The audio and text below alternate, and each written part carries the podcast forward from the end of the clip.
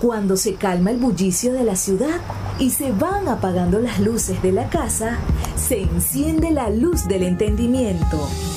Desde este momento comienza Puerto de Libros, Librería Radiofónica, programa que contiene todos sus elementos tipo A. Puede ser escuchado por niños, niñas y adolescentes sin la supervisión de padres, madres o representantes.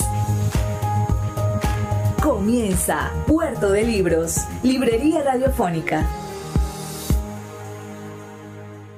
Este programa llega a ustedes con el patrocinio de Puerto de Libros, librería de autor, ubicada en la vereda del lago y en el Teatro Varal de Maracaibo. Disfruta de los mejores libros a través de su página web puertodelibros.com.be. Sultana del Lago Editores, la única editorial venezolana que te ofrece el servicio de impresión bajo demanda para todo el territorio nacional. Conoce más de sus servicios en sultanadelago.com. El alcalde de Chacao, Gustavo Duque, un líder comprometido con la cultura y el conocimiento, dando ejemplos de una nueva forma de hacer política. Síguelo en sus redes sociales, arroba Gustavo Duque Sáez. Bienvenidos a Puerto de Libros, Librería Radiofónica. Les habla Luis Peroso Cervantes, quien de lunes a viernes de 9 a 10 de la noche trae para ustedes este programa a través de la Red Nacional de Emisoras Radio Fe y Alegría, 23 emisoras conectadas para llegar a sus hogares con buenos libros, con buena literatura, con opciones maravillosas para encontrarnos, entendernos y por supuesto ser mejores personas. La noche de hoy vamos a estar hablando, vamos a estar conociendo quién era Ana Frank, esa joven judía que se escondió en el año 1942 de los nazis durante la ocupación de los Países Bajos. Fue descubierta, claro, dos años después. En el año 1945 murió en el campo de concentración de Bergen-Belsen. Y hoy vamos a estar, bueno, conversando un poco sobre, sobre ella, sobre Ana Frank. Me gustaría conocer sus opiniones, si ustedes han escuchado antes este nombre, si tienen alguna referencia de su gran libro, de ese libro que la ha inmortalizado, el diario de Ana Frank. Escríbanme al 0424 672 3597 0424 672 3597. Ana Frank nació en Frankfurt del Meno. La hermana de Ana Margot es un poco más de tres años mayor. Las cosas no iban bien en Alemania. Había poco trabajo y mucha pobreza. Al mismo tiempo, Adolf Hitler obtiene en ese año y en ese tiempo más y más seguidores con su partido. Hitler odia a los judíos y los culpa de todos los problemas que hay en Alemania. Asimismo, juega con los sentimientos antisemitas que prevalecen en ese momento en el país. Debido a este odio, los judíos y la mala situación económica, bueno, los padres de Ana Frank se ven obligados a mudarse a Ámsterdam. Los padres de Ana Frank son Otto y Eddie Frank. Otto Frank comienza allí una compañía que se dedica al comercio de pectina, una sustancia para la preparación de la mermelada. Ana se adapta muy rápidamente y se siente como en casa en los Países Bajos. Aprende el idioma, encuentra amigas y va a una escuela holandesa en el vecindario donde vive. Su padre trabaja arduamente en la compañía, pero no le es fácil comenzar una nueva vida. Otto intenta establecer un negocio en Inglaterra, pero no lo consigue. Finalmente encuentra una solución. Sumando al comercio de pectina, logra empezar a vender hierbas y especias. El primero de septiembre del año 1939, Ana tiene en ese momento 10 años. La Alemania nazi invade Polonia. La Segunda Guerra Mundial ha comenzado. No mucho tiempo después, el 10 de mayo del año 1940, los nazis también invaden los Países Bajos. El ejército holandés se rindió cinco días después. De a poco, pero seguros, los ocupantes introducen numerosas leyes y regulaciones que dificultan la vida de los judíos. Los parques, cines y tiendas, entre otras cosas, están prohibidas para los judíos. Debido a estas reglas, Ana solo se le permite ir a ciertos lugares cada vez menos. Su padre pierde el control de su compañía porque los judíos ya no pueden ser propietarios de compañías. Todos los niños judíos, incluida Ana, deben ir separados a una escuela judía. Así, los nazis van avanzando lentamente, pero cada vez más a plomo durante esos años. Los judíos deben usar una estrella de David y hay rumores de que todos los judíos deben abandonar los Países Bajos. Cuando Margot recibe el aviso, su hermana mayor, por supuesto, Margot, recibe el aviso el 5 de julio en 1942 para presentarse a trabajar en la Alemania nazi, sus padres desconfían. No creen que se trate de trabajo y deciden esconderse al día siguiente. Pasan a la clandestinidad para escapar de la persecución. En la primavera del año 1942, en la casa de atrás de su compañía en la calle Prinsengarch 263, el padre de Ana comenzó a acondicionar un escondite. Recibe ayuda de sus viejos colegas. No mucho tiempo después llegan cuatro personas más para esconderse en la casa de atrás. El lugar es un poco apretado. Ana debe andar sigilosamente y muchas veces tiene miedo. Esta es, bueno, un, un abre boca de la vida de esta niña, de Ana Frank.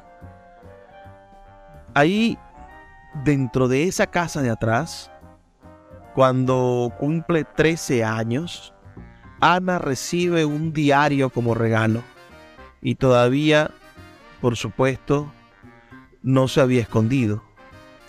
En los años que se esconde, Ana escribe sobre lo que ocurre en la casa de atrás, pero también escribe sobre lo que siente y sobre lo que piensa.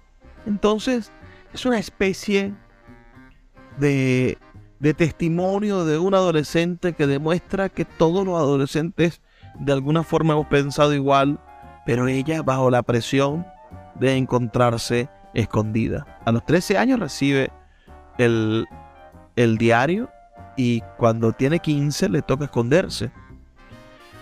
Este, este cuaderno o esta idea del diario también le sirve para escribir cuentos, para, para motivarla a ser escritora. Comienza a escribir una novela y escribe citas en su llamado cuaderno de frases buenas que copia de los libros que lee.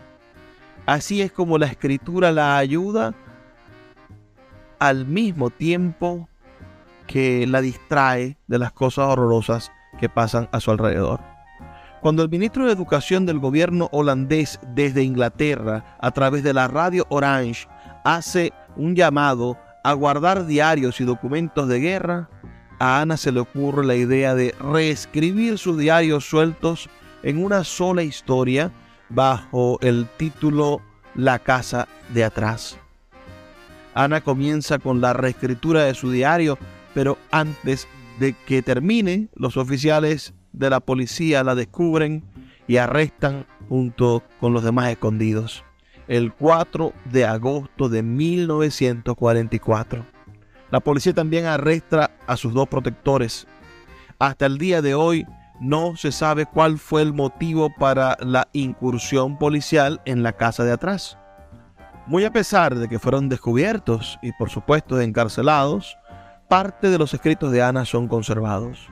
Dos protectoras salvan los papeles antes de que la casa de atrás sea vaciada por los nazis. Pero, bueno, Ana es deportada a Auschwitz, ese horroroso campo de concentración. Los escondidos están primero en la oficina de la policía de seguridad alemana. De allí pasan a la prisión en Ámsterdam y al campo de tránsito llamado Westerbork, hasta que los nazis los trasladan al campo de concentración y exterminio de Auschwitz. El viaje en tren durará unos tres días. Allí Ana se encuentra con más de mil prisioneros en un vagón totalmente abarrotado que posiblemente era usado para el transporte de animales. Hay poca comida y agua y solo un barril como retrete. A la llegada a Auschwitz, los médicos nazis realizan una selección y deciden quién puede realizar trabajos forzados aproximadamente unas 350 personas que fueron trasladadas con Ana son asesinadas directamente a su llegada en las cámaras de gas. Ana es enviada al campo de trabajo para mujeres con su hermana y su madre. Otto, en cambio, va a un campamento de hombres. A principios de noviembre del año 1944, Ana es trasladada nuevamente. Junto con su hermana, es deportada al campo de concentración Bergen-Belsen. Sus padres permanecen en Auschwitz. Las condiciones en Bergen-Belsen también son miserables. Casi no hay comida, hace mucho frío y Ana, al igual que su hermana, contraen fiebre tifoidea. En febrero del año 1945, ambas fallecen a consecuencia de esa enfermedad. Primero Margot después Ana. De todos los escondidos en la casa de atrás, solamente Otto Frank sobrevivió a la guerra. Es liberado de Auschwitz por los rusos y durante su largo viaje de regreso a los Países Bajos, toma conocimiento que su esposa Edith ha fallecido. En los Países Bajos recibe la noticia desgarradora que Ana y Margot tampoco sobrevivieron. Vamos a hacer una pequeña pausa de dos minutos, escuchemos los mensajes de Radio Fe y Alegría y ya volvemos con más de este programa dedicado a la maravillosa Ana Frank. Escuchas Puerto de Libros con el poeta Luis Peroso Cervantes. Síguenos en Twitter e Instagram como arroba Librería Radio.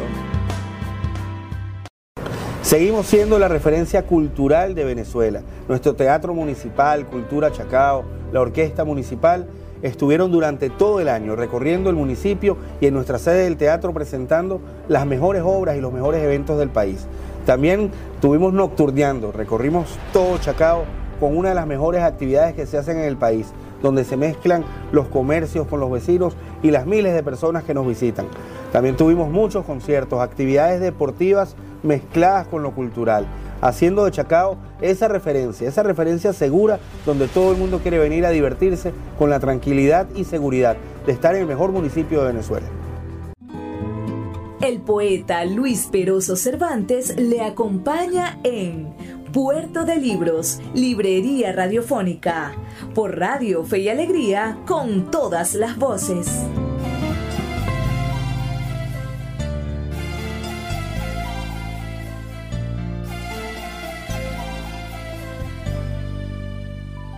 En un abrevadero se escondía Ana, tan delicada y mustia que nadie evidenció. Y escribió en un pétalo malherido el drama, con la vida rosa que palideció. Era tan niña era tan clara, era judía. Vivió el horror del mundo en su escondrijo, lo narró en filosas hojas de papel y alivió el sonido ruinoso y nos lo dijo con la letra ingenua de su carrusel. Era tan niña, era tan clara, era judía. En el campo cubierto de lodo y herraje, su flacucho sueño se nos derrumbó.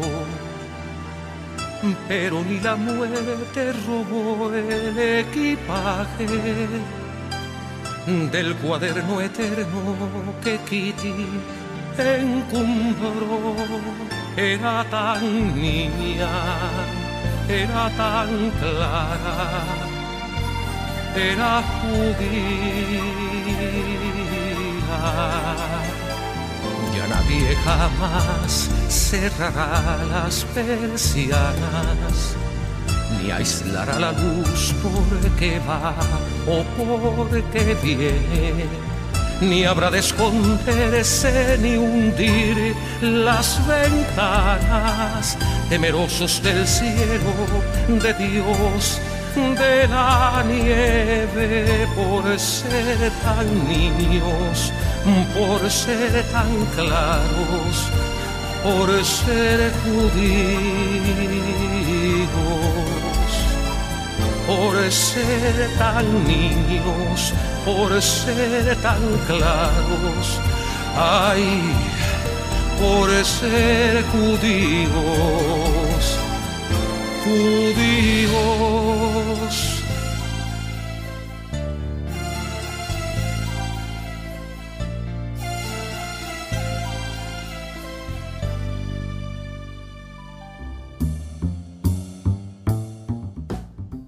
Seguimos en Puerto de Libros, librería radiofónica, esta noche conversando sobre Ana Frank. Acabamos de escuchar el tema Canción de Ana Frank, interpretada por Amaury Pérez. Esta canción, bueno, de alguna manera lleva un resumen y una idea muy sensible sobre este maravilloso libro y sobre la vida de esta muchachita, de esta mujer, de esta inmortal Ana Frank.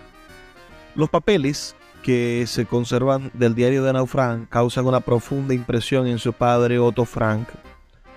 Así que lee que Ana quería convertirse en escritora o en periodista, todo eso está dicho en el diario, y que tenía la intención de publicar las historias sobre la vida que vivió, que compartió, que padeció en la casa de atrás. Los amigos convencen a Otto para que publique el diario y el 25 de junio del año 1947 eh, se publica Het Achtenhuis, conocido en español claro como el diario de Ana Frank. Es publicado con una edición de apenas 3.000 ejemplares. Y desde entonces no se detiene. El libro se traduce a cerca de 70 idiomas. Se escribe una obra de teatro y se hace una película. La gente de todo el mundo se familiariza con la historia de Ana y en el año 1960 el escondite se convierte en un museo, la casa de Ana Frank. Otto permanece estrechamente involucrado a todo el proceso, tanto con la organización como con el Museo Casa de Ana Frank, hasta su muerte en el año 1980. Él espera que los lectores del diario tomen conciencia de los peligros de la discriminación, del racismo y por supuesto del antisemitismo. Es eh, sin duda una historia verdaderamente desgarradora. La conocían, escríbanme al 0424 672 3597 0424 672 3597 97 con su opinión acerca de esta de esta maravillosa historia del diario de Ana Frank. Vamos a seguir pensando sobre, sobre este libro. ¿Cómo fue que el diario de Ana Frank se convirtió en uno de los libros más leídos del mundo? ¿Y cómo llegó Ana a convertirse en un icono internacionalmente conocido?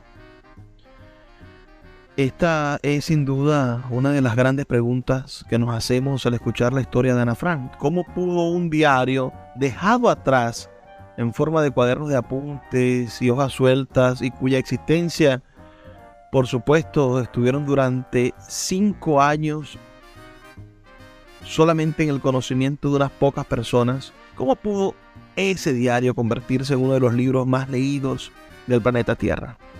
Y por supuesto, la misma pregunta, ¿cómo esta niña puede llegar a ser una celebridad internacional pese a su fallecimiento dos años antes de la primera edición de su libro? El diario de Ana Frank es un extraordinario documento, igual que la historia sobre su publicación y el compromiso de millones de lectores alrededor del mundo.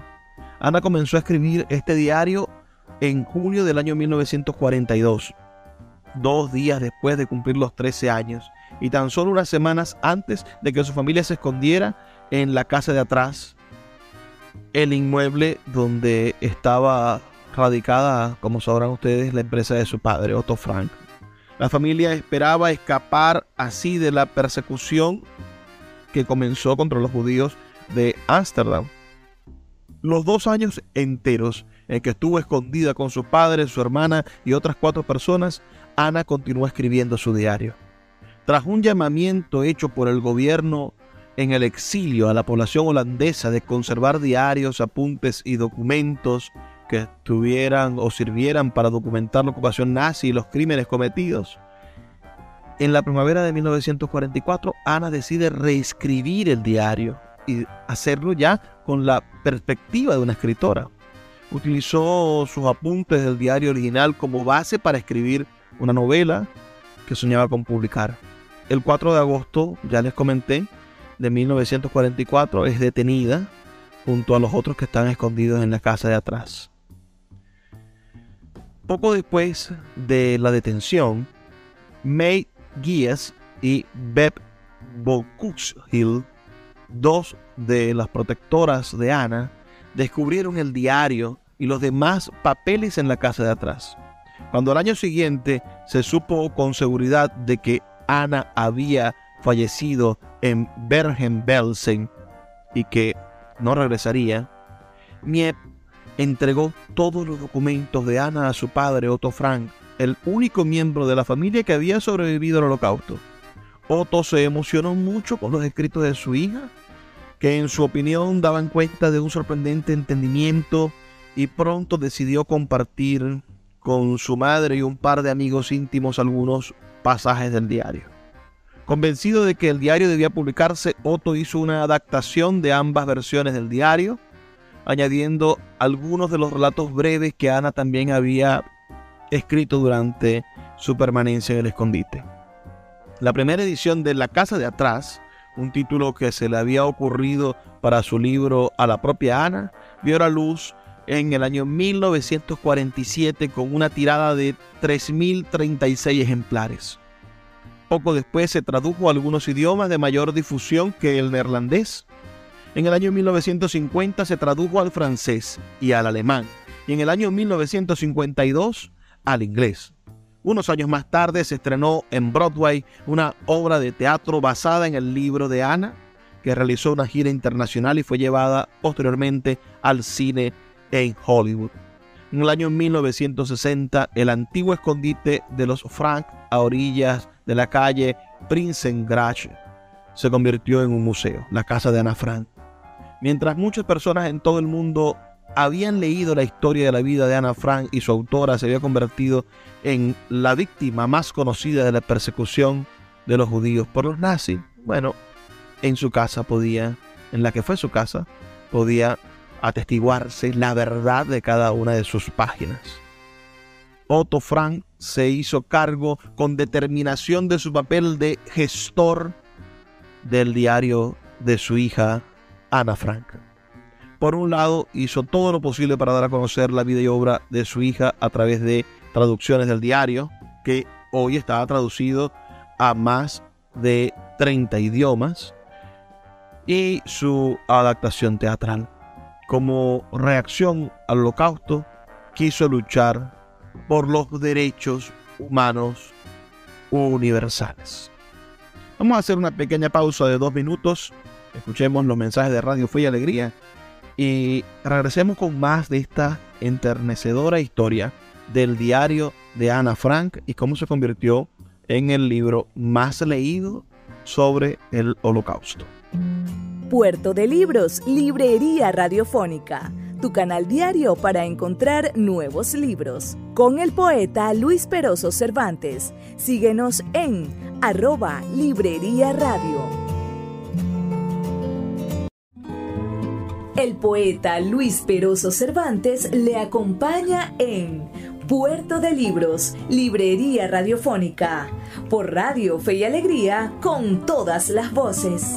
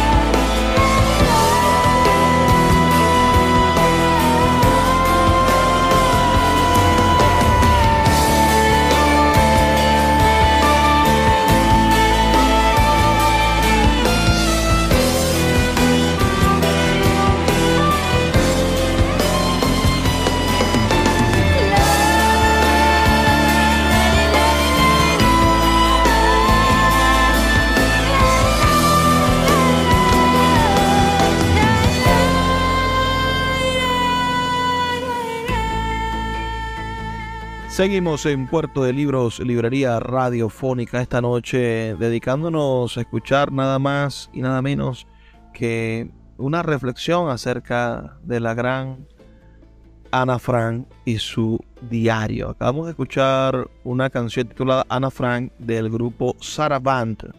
Este, este grupo que, bueno, está integrado por la voz de Josefina García, por Eugene Muriel, por José Izquierdo, Joan Bosch, Irene Abad y Daniel Clemente. Esta, esta canción verdaderamente maravillosa que nos cuenta, bueno, la, de alguna manera la vida de Ana Frank comienza esa letra diciendo 900 días sin poder pisar la tierra en la que aprendí a caminar. Bella, bella letra. Espero que sea de su agrado.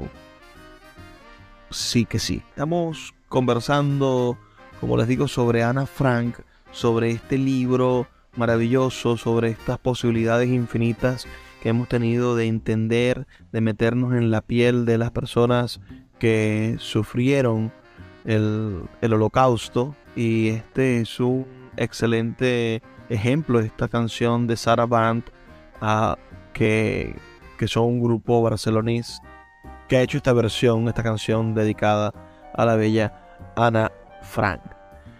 Como les comentaba, bueno, Otto Frank eh, se dedicó a promover a promover a Ana. Eh, y esto no, ¿cómo, podríamos decirlo? Es decir, el, el, simple hecho de que este libro levantase el revuelo que ha levantado y se convirtiera en la obra fundamental que se ha convertido. Bueno, el, se convierte en una bandera del, del judaísmo, ¿no? Ellos, Ana Frank y su padre, veían con preocupación, lo dice Ana en su libro, como por ser judío, por una condición que, puede ser extraña o independiente de la, de la propia existencia, por esa por pertenecer a esa fe o simplemente por la familia y la identidad que tienes, bueno, has de padecer todo lo que va a ser una, una gran injusticia, que fue lo que padecieron los judíos en el mundo. Tanto para Ana como para su padre, el ser judíos no era, por supuesto, hostil al universalismo. Eso quiere decir que, bueno, que por ser judíos no se referían solamente a un ápice de la cultura humana, sino que ser judío es simplemente un boleto de entrada diferente para el mundo. Por lo contrario, el universalismo podía ser abrazado y sería fortalecido con la presencia y con la cultura judía. Por eso Otto Frank quería que la casa de Ana Frank no fuera solo un lugar para rememorar el holocausto, sino también una organización educativa donde jóvenes de todo el mundo pudieran buscar maneras de convivir en paz. Esto llevó a la creación del Centro Internacional de Jóvenes en el seno de la Casa de Ana Frank, que celebra anualmente conferencias y reuniones en que los jóvenes discuten, por supuesto, sobre temas como la discriminación, la democracia, la comunicación intercultural, la religión y la cooperación internacional. Por otro lado, Otto Frank supervisaba estrictamente cómo se publicitaban la vida y la obra de Ana Frank. No autorizó más que una sola adaptación teatral del diario. En otros libros, otras obras de teatro o películas podían utilizarse solo con cuentagotas fragmentos de la obra de Ana. No aprobó que se crearan más de unas pocas organizaciones deseosas de mantener viva la memoria de Ana y vetó la venta de recuerdos oficiales de Ana Frank. La actitud proteccionista de Otto Frank respecto al legado de su hija estaba reñida con el gran número de lectores del diario se relacionaban cada uno a su manera con la obra de Ana y con la historia de su vida los docentes utilizaban el diario como elemento integrante de sus clases de literatura o historia. En parte por eso, para los adolescentes, leer el diario se convirtió en un conocido rito de pasaje en sociedades como la norteamericana, la inglesa y los propios Países Bajos. Varios autores de ficción y poetas recurrieron a sus fantasías para investigar el mundo de las vivencias de Ana o idear para ella una historia de vida alternativa. Sobre todo tras el fallecimiento de Otto Frank en el año 1980, se realizaron cientos de producciones, desde obras de teatro y películas hasta composiciones musicales y coreográficas, partiendo del deseo de dar vida a Ana y poder verla y escucharla. Muchos artistas indagan en la condición icónica de Ana y la relacionan con ella como artista ambiciosa y artista, por supuesto, inspiradora. En, en todo el mundo se han erigido monumentos en la memoria de Ana Frank en forma de jardines, parques y escuelas que llevan su nombre. En homenajes religiosos, ya sea un requiem o citar sus palabras durante la celebración de la Pascua judía, se establece una relación entre la vida y obra de Ana, por un lado, y los rituales sagrados y la ética espiritual, por supuesto, por otro lado. El que con el paso de los años se haya buscado conectar cada vez más y de maneras tan distintas a Ana Frank constituye, por supuesto, esto un fenómeno llamativo. Es decir, esta niña, esta adolescente, esta pequeña joven ha sido el rostro de tantas ferias del libro, ha sido el rostro de, de, de tantas luchas por acabar con la discriminación y por producir puntos de encuentro que es sorprendente. Son sobre todo individuos o pequeñas comunidades las que inspirados, claro, por la intimidad de la obra, es un diario, está hablando de sus más profundos miedos y por supuesto por el talento que tenía para escribirlo, bueno, fragan, fraguan, se, se configuran, se generan estas alianzas creativas con Ana, muy a pesar de su muerte, muy a pesar de, de la manera tan triste en la que nos despedimos de ella.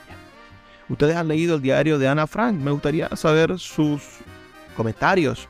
Escríbanme al 0424-672-3597, 0424-672-3597 con sus impresiones sobre esta obra y su repercusión en el mundo cultural y literario del mundo. Esta, vamos a seguir, claro, conversando en el siguiente segmento otro poco sobre, sobre Ana Frank y sobre, sin duda, sobre los otros diarios, los otros autores jóvenes que también dejaron y los otros textos del holocausto que nos han dejado ver y sentir, bueno, quiénes somos hacia dónde vamos y dónde están las más profundas y terribles perversidades del ser humano. Me gustaría tener sus comentarios. Les recuerdo 0424-672-3597. Hagamos una pequeña pausa de dos minutos y ya volvemos con más de Puerto de Libros, Librería Radiofónica. Síguenos en arroba Librería Radio. Sultana del Lago Editores es una empresa zuliana de servicios editoriales. Nuestro catálogo tiene más de 100 títulos de autores nacionales e internacionales. Además, somos la única editorial que presta servicios de impresión bajo demanda en Maracaibo. No necesitas invertir en grandes tirajes. Tus lectores pedirán tu libro, nosotros lo imprimiremos y tú obtendrás regalías. Por ello, también editamos internacionalmente en Amazon y Google Play Books. Conoce más en nuestra nueva página web www.sultanadelago.com o siguiéndonos en Instagram como arroba sultana del lago.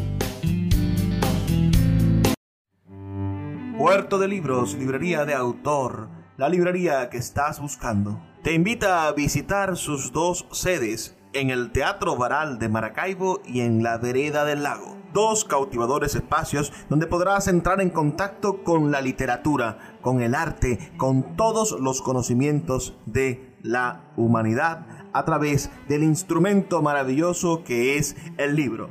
Abiertos de lunes a domingo. Consulta sus redes sociales arroba puerto de libros o su página web www.puertodelibros.com.be donde encontrarás la tienda virtual más grande de libros de Venezuela. Puerto de Libros, librería de autor, la librería que estás buscando. El poeta Luis Peroso Cervantes le acompaña en Puerto de Libros, Librería Radiofónica, por Radio Fe y Alegría, con todas las voces.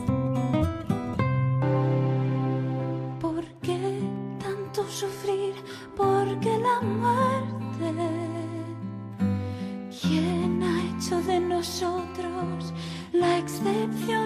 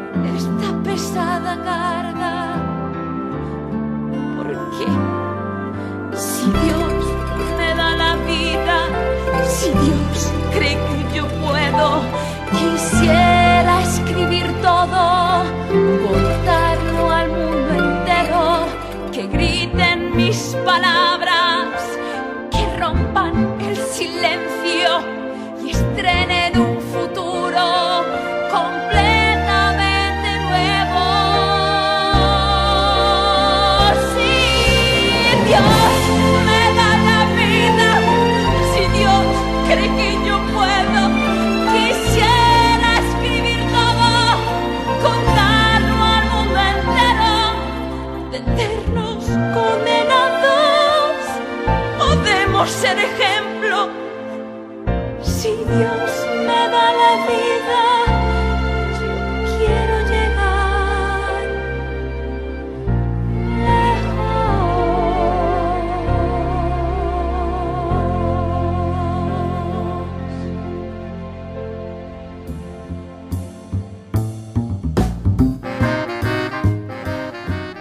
Seguimos en Puerto de Libros, Librería Radiofónica, ya en nuestro último segmento. Acabamos de escuchar la canción Si Dios me da la vida, perteneciente a el musical de El Diario de Ana Frank.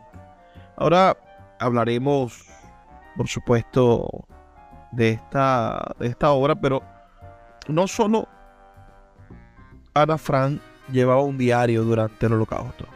Muchos otros jóvenes judíos escribieron sobre su vida y también sus sentimientos en ese momento tan difícil.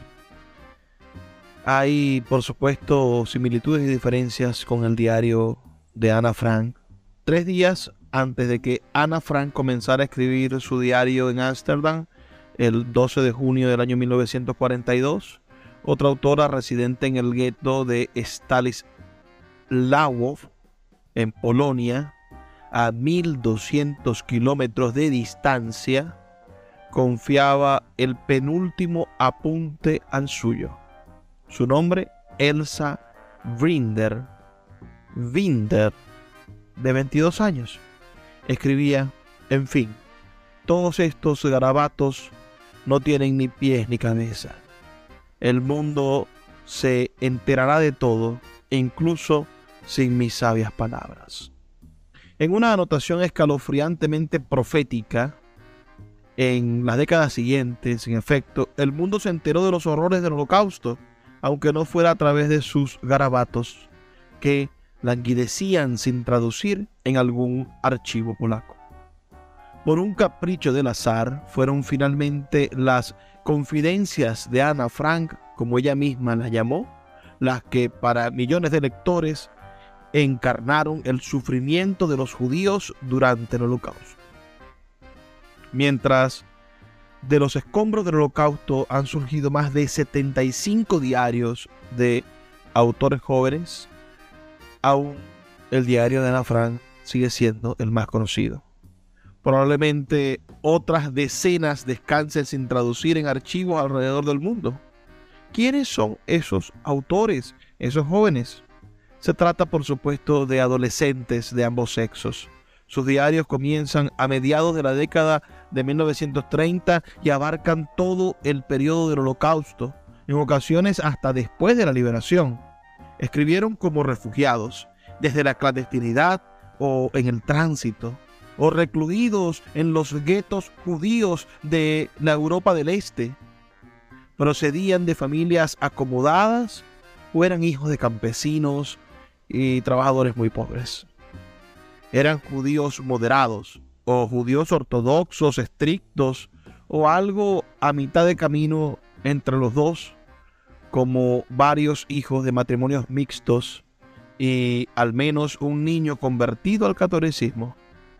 Escribieron en Alemania, Austria, Holanda, Francia, en el protectorado de Bohemia y en Moravia, en Polonia, Lituania, Letonia, Rusia, Rumania y Hungría.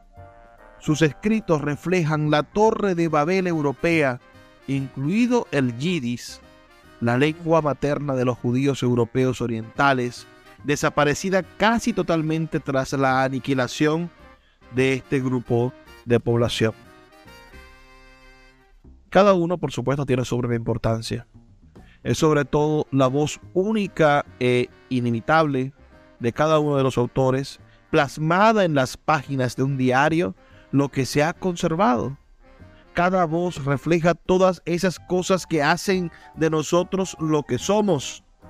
Nuestros nombres, familias y amigos, nuestras historias y recuerdos, intereses, talentos, preferencias, nuestras creencias y por supuesto nuestras preguntas, nuestras profundas dudas. En los diarios plasmamos nuestros sueños y nuestras decepciones.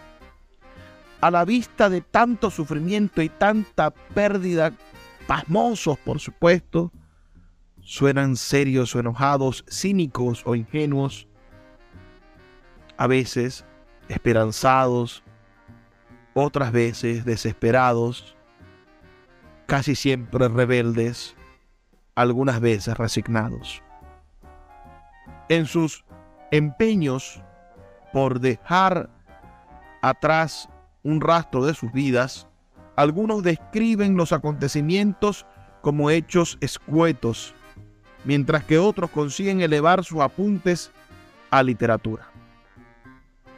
Algunos maldicen como profetas coléricos, otros formulan las preguntas de sabios teólogos. Hay quienes simplemente escriben sobre hechos cotidianos tal y como se fueron presentando y otros que esbozan una imagen de la catástrofe que se desarrollaba a su alrededor, recurriendo para ello a sus talentos literarios, por supuesto, para darle potencia a los detalles a ese horroroso holocausto mucho se ha escrito sobre Ana Frank, por supuesto. Y sobre la pregunta de si su historia es el mejor testimonio del holocausto para el público en general. A, a unos su historia les parece demasiado parcial. Como narra su permanencia en un escondite, bueno, quizás no hable de los horrores y espeluznantes situaciones que les tocó padecer a otros.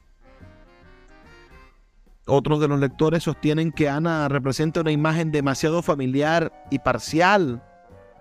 Es una chica cosmopolita, adaptada, de clase media acomodada y por supuesto muy occidental.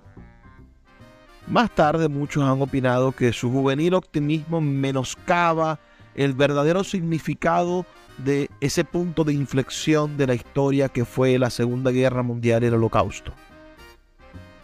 Es posible que estas observaciones contengan un fondo de verdad, pero en última instancia no importan. La cuestión no es si Ana fue elegida para ser la portavoz de las víctimas del holocausto. El hecho es que ninguno de ellos, de las víctimas del holocausto, podrán serlo jamás. Las palabras de Ana son las que mejor conocemos. Su diario define el género del que estamos hablando, el diario de la tragedia. Por eso conviene extraer de su diario los elementos más destacados y compararlos con los textos de sus compañeros autores, de ese coro de jóvenes que también escribieron. Habría que hablar sobre el tema de hacerse adulto.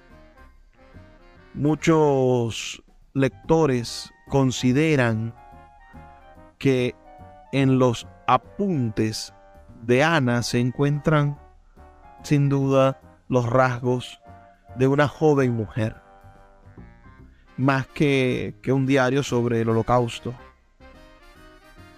Muchas de las adolescentes que escribieron en, en el medio de esta tragedia, bueno, vieron en la escritura y en la literatura una posibilidad de reflejar su, su profundo espíritu otro elemento que tendríamos que, que ver, que es consecuente en todos estos diarios, es la vida de una persona que está escondida.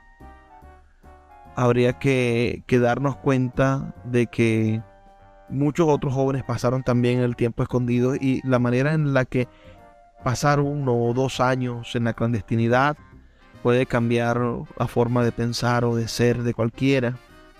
Otro elemento que está presente en este diario es escribir sobre el amor, ¿no? Escribir sobre, sobre los temas más, más punzantes de la adolescencia. Ana describe su tierno e incipiente amor con Peter. Y, allí, bueno, también confiesa eh, el gusto por otros muchachos. Y de esa manera bueno, hay una, especie de, de lenguaje universal que es el escribir por amor. Otro elemento que es constante en todas estas piezas literarias está la de tener esperanza en una época de desesperanza. Eso está asociado con el deseo de que ganen los buenos, de que exista la victoria del bien, de que podamos por supuesto, triunfar y prevalecer. Otro elemento que ha servido para todos estos diarios es sin duda que cuando se escribe, se reflexiona y en esa reflexión se intentan comprender el por qué son víctimas de esa profunda injusticia. Me gustaría muchísimo que ustedes me envíen sus opiniones, que me hablen de este libro, si lo han leído y si no, se los encomiendo encarecidamente. Lean el diario de Ana Frank. Ya toca despedirnos por la noche de hoy, pero no sin antes pedirles que, que lean poesía, que se encuentren con la literatura y que entiendan que el mundo debemos construirlo a través de la aceptación del otro. Trabajo para ustedes Luis Veroso Cervantes, quien lo hace todos los días, de lunes a viernes, de 9 a 10 de la noche, por la Red Nacional de Emisoras Radio Fe y Alegría. Nos escuchamos el día de mañana. Gracias por estar conmigo cada noche. Por favor, sean felices, lean poesía.